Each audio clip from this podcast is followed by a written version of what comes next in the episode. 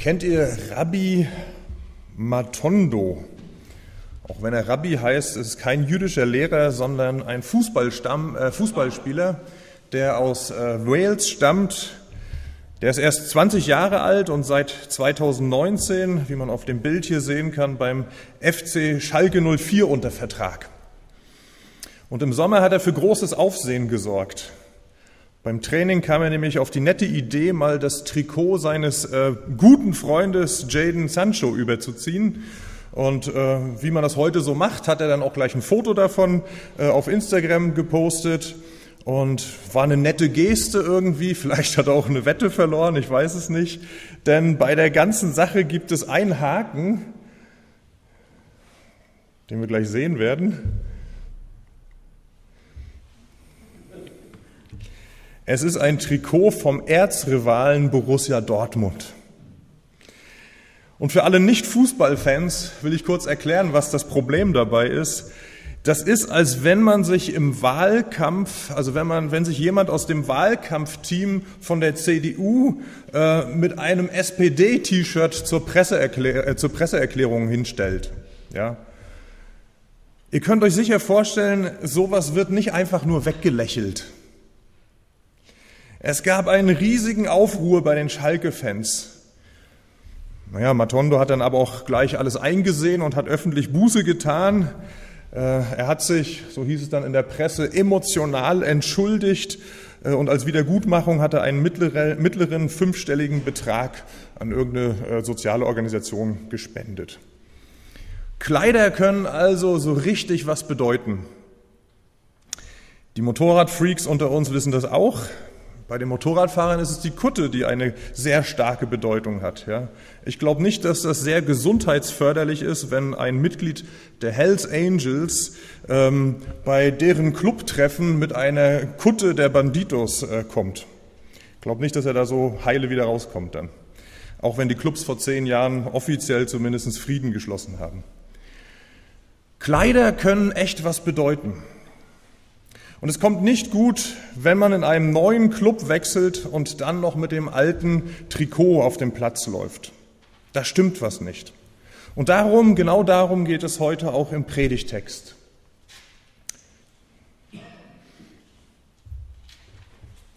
Aus Epheser 4, die Verse 1 bis 17.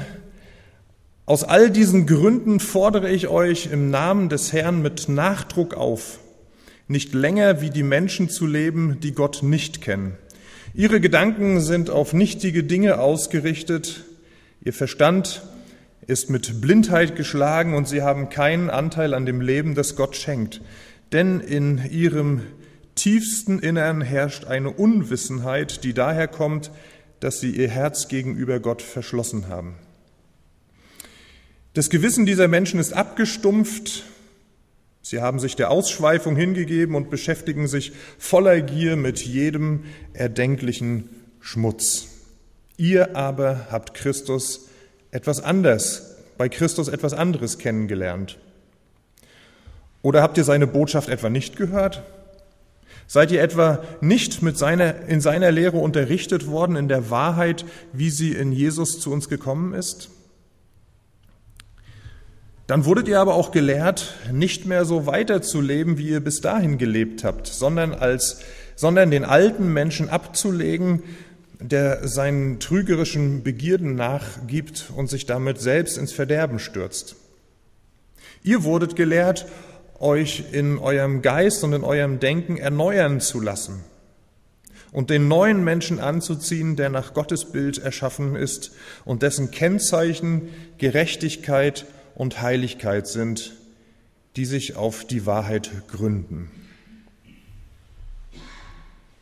Zusammengefasst, dieser Abschnitt, wenn du dein Leben Jesus Christus anvertraut hast, dann ist etwas grundlegend anders geworden.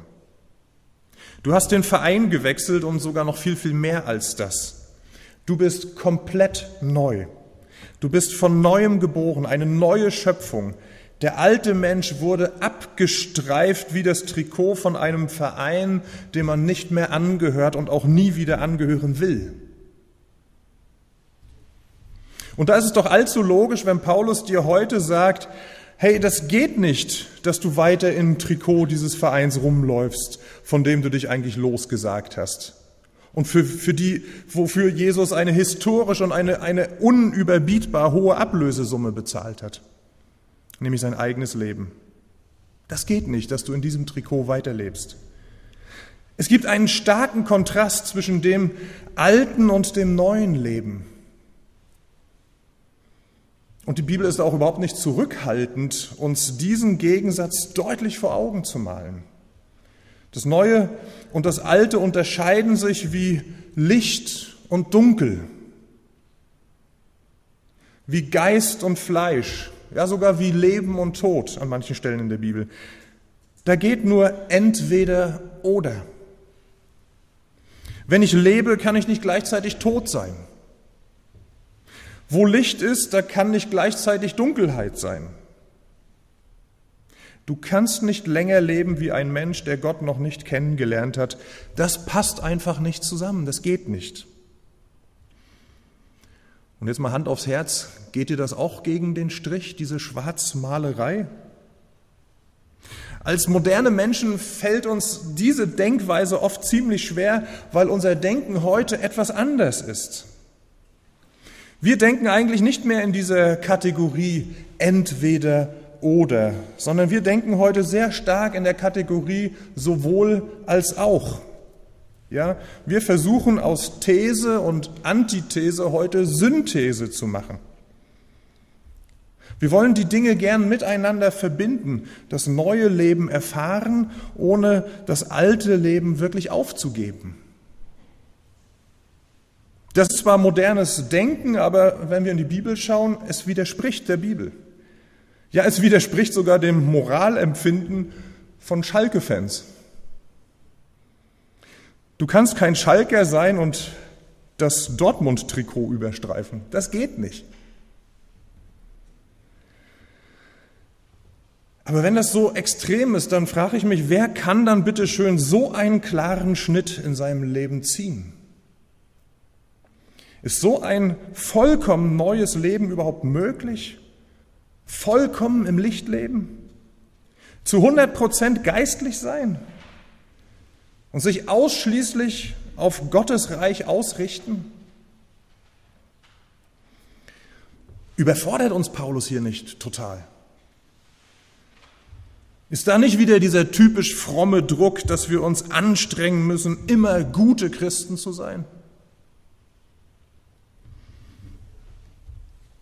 Heute ist ja der Auftakt äh, unserer Gebets- und Fasteninitiative 21 Tage für dein Wunder. Und ich habe zwei wirklich gute Nachrichten, äh, die für mich auch ein ganz genialer Einstieg äh, in unsere Gebetsinitiative sind. Die erste gute Nachricht macht mich total froh und dankbar, sodass ich Gott echt von Herzen anbeten möchte. Guter Einstieg in die Gebetszeit.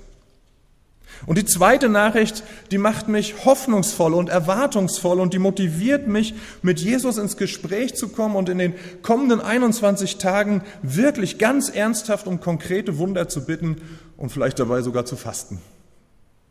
Was sind das für Nachrichten? Die erste Nachricht heute lautet, du bist schon völlig neu. Und das ist ein Grund zum Anbeten. Und die zweite Nachricht heute heißt, dein Wunder geht weiter. Und das ist ein Grund, Gott wirklich in den Ohren zu liegen und zu beten. Schauen wir uns diese zwei guten Nachrichten heute mal an. Die erste Nachricht oder die erste Wahrheit kann man auch sagen, du bist schon völlig neu. Ich möchte die Verse 21 und 22 und auch 24 noch einmal nach der etwas genaueren Elberfelder Übersetzung vorlesen. Dort heißt es, Ihr habt ihn doch gehört und seid in ihm gelehrt worden, wie es Wahrheit in Jesus ist. Dass ihr, was den früheren Lebenswandel angeht, den alten Menschen abgelegt habt, der sich durch die betrügerischen Begierden zugrunde richtet. Und den neuen Menschen angezogen habt, der nach Gott geschaffen ist in wahrhaftiger Gerechtigkeit und Heiligkeit.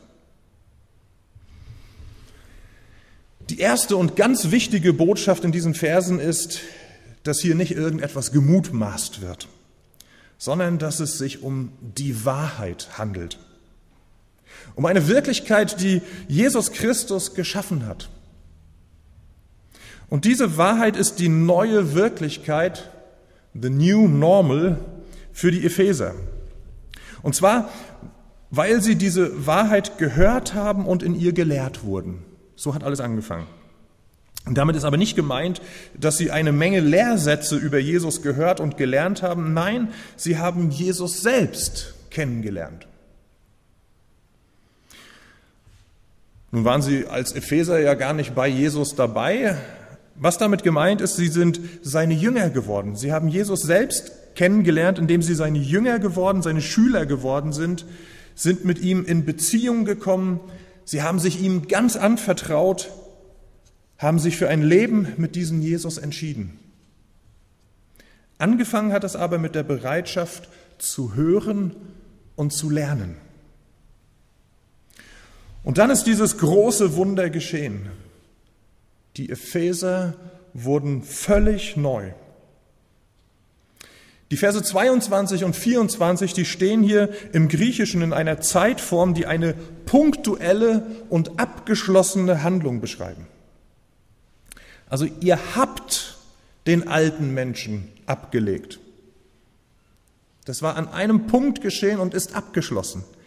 Und ihr habt den neuen Menschen angezogen. Das ist schon geschehen. Abgeschlossen. Punkt. Und es ist falsch, wenn einige Bibelübersetzungen daraus eine Aufforderung machen. Das hier ist kein Appell. Es ist eine Tatsache. Es ist die Wahrheit, die gilt. Du bist schon völlig neu geworden. Wann und wie ist das aber eigentlich geschehen? Ich finde, die Symbolik der Taufe, die macht das sehr gut deutlich. Wir sind völlig neu geworden, als wir die Entscheidung getroffen haben, unser Leben ganz Jesus Christus zu überlassen. In dem Moment ist nämlich unser altes, also von Gott abgetrenntes Leben mit ihm am Kreuz gestorben. In der Taufe wird das durch das Untertauchen symbolisiert.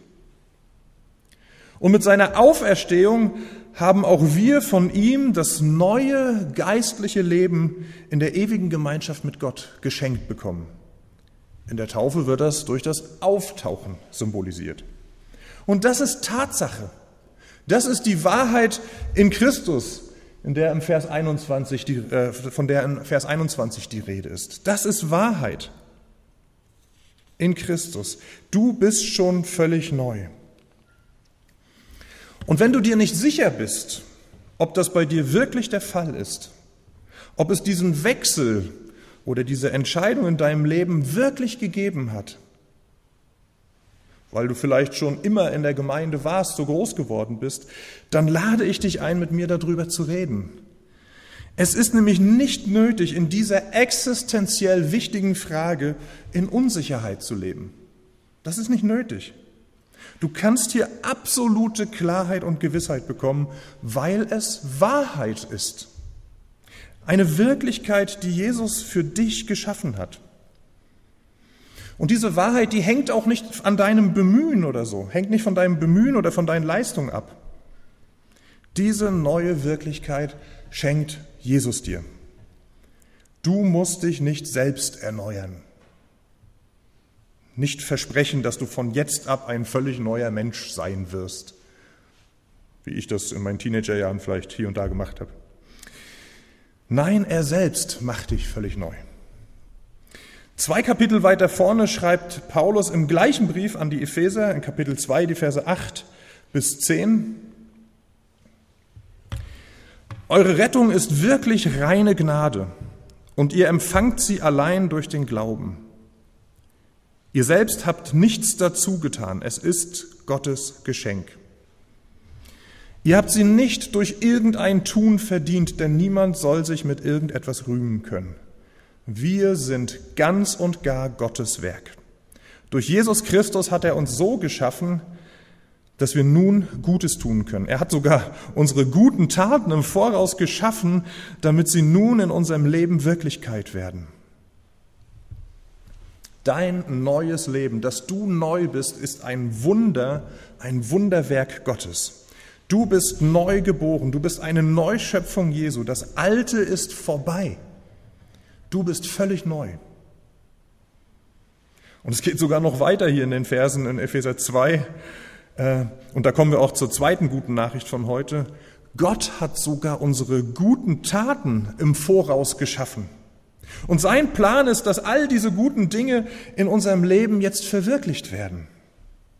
Das ist also die zweite Wahrheit und auch der zweite Punkt, die zweite gute Nachricht von heute. Dein Wunder geht weiter. Auch hier nochmals die Verse 21 und jetzt noch Vers 23 nach der Elberfelder Übersetzung. Ihr habt ihn doch gehört und seid in ihm gelehrt worden, wie es Wahrheit in Christus ist. Dass ihr erneuert werdet in dem Geist eurer Gesinnung. Hier steht jetzt in der griechischen Sprache eine andere Zeitform, nämlich eine Zeitform, die einen andauernden Prozess ausdrückt. Ihr werdet erneuert. Gottes Plan mit uns geht also weiter. Ja, er hat uns völlig neu gemacht und nun will er, dass dieses Neue unser Leben mehr und mehr erfasst. Gott tut also nicht nur ein Wunder. Er hat uns nicht nur zu einem völlig neuen Leben geschaffen, sondern er sagt uns jetzt auch, das Wunder soll weitergehen. Werde, was du bist. Oder man könnte auch sagen, lebe jetzt dieses neue Leben, zu dem ich dich geschaffen habe. Und auch diese Erneuerung ist jetzt nichts, was durch unsere fromme Anstrengung oder durch die Befolgung eines frommen Regelwerkes gelingen wird. Nein, auch diese Erneuerung ist jetzt ein Wunder, ist das, äh, das Wirken Gottes, das Gott in unserem Leben schenken möchte. Und diese Erneuerung, lesen wir hier, kommt von innen. Gott stülpt uns diese guten Werke, die er schon vorbereitet hat, stülpt er uns jetzt nicht einfach über, sondern er bereitet uns dafür vor. Und das tut er, indem er uns zuerst in unserem Innern verändert. Unseren Geist, unsere Gesinnung soll verändert werden. Also unsere Denkweisen, unsere Wünsche, unsere Wertmaßstäbe, im Grunde genommen unser Innerstes, unser, der Kern unserer Persönlichkeit. Gott will also gar nicht, dass wir so oberflächlich erneuert werden und gegen unseren Willen irgendwelche Dinge tun, nur weil sie irgendwo aufgeschrieben sind, als Gesetze oder so. Gott will an unseren Kern, an das Innerste unserer Persönlichkeit.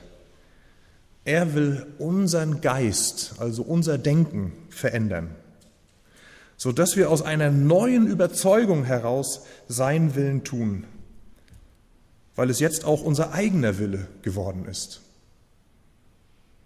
Wie kann das geschehen? Ein Beispiel, wie unser Denken erneuert wird, finden wir im Römerbrief in Kapitel 8, Vers 16. Dort lesen wir, der Geist selbst gibt Zeugnis unserem Geist, dass wir Kinder Gottes sind. Hier geht es ein bisschen um was anderes, aber es ist auch eine Veränderung unseres Denkens, unseres Geistes, unserer Gesinnung. Ja, Gottes Geist verbindet sich mit unserem Geist und verändert uns dabei.